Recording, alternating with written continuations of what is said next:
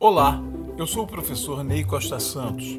Você está ouvindo Ideias em Movimento, uma conversa sobre o que rola nas redes e na nuvem. Uma produção Comunicar PUC Rio.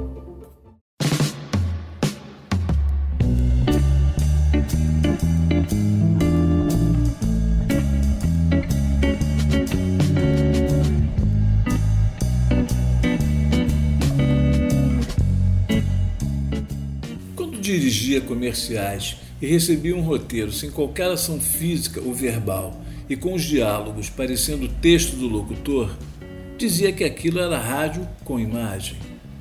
Mal sabia eu que chegaria a ver, na real, o rádio com imagens. Há vários programas que já podem ser visualizados, tanto no YouTube quanto na TV por assinatura. São vistos como são produzidos. Uma bancada, o comunicador, os participantes fixos e eventuais convidados. O apresentador vai conduzindo o programa, chama os comerciais ou um noticiário e, enquanto isso, fica conversando com a produção ou olhando para o laptop.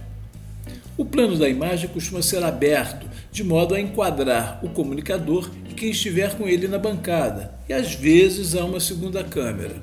Até mesmo o famoso Patrulha da Cidade, da Rádio Tupi do Rio, há 61 anos contínuos no ar, pode ser visualizado desse modo na TV Max.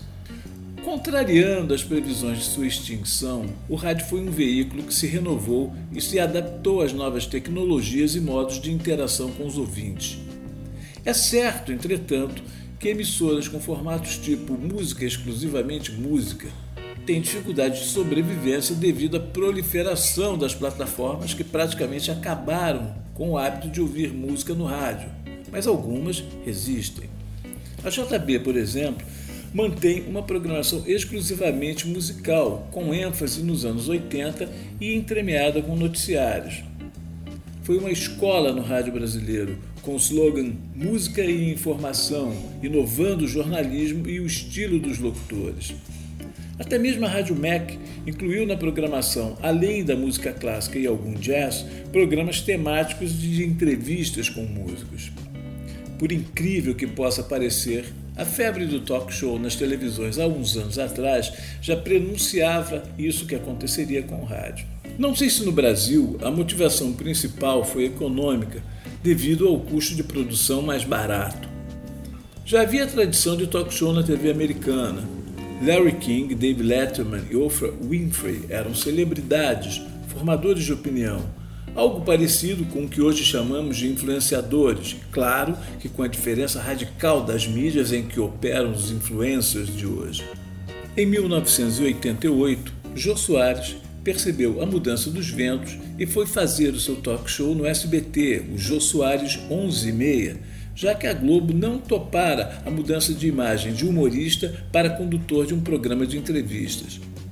Quando voltou para a Globo em 2000, Jô Soares passou a ter o programa da TV também veiculado na CBN. O formato dos programas de rádio parece o da bancada de Leda Nagli no Sem Censura, na antiga TVE. Já os talk shows na televisão têm plateia, cenário e prioridade de pauta para entrevistados midiáticos.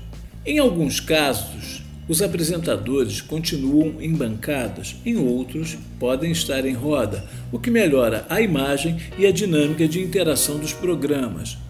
Por exemplo, Tata Werneck está na bancada e com o convidado de lado, mas Fábio Porchat está em roda. Não sei dizer se cada vez mais o rádio manterá os formatos realistas ou evoluirá para outros que preservem sua identidade original de proximidade com o ouvinte. As novas tecnologias, ao invés de condenar o rádio ao desaparecimento, parecem abrir interessantes possibilidades de novos formatos.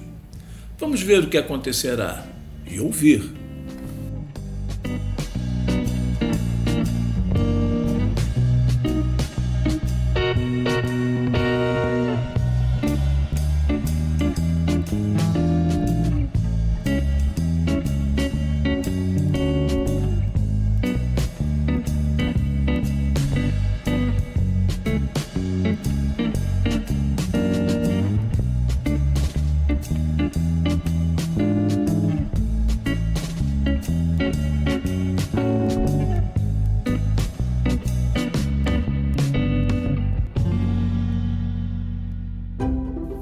Você ouviu Ideias em Movimento, uma produção Comunicar PUC Rio. Até a próxima.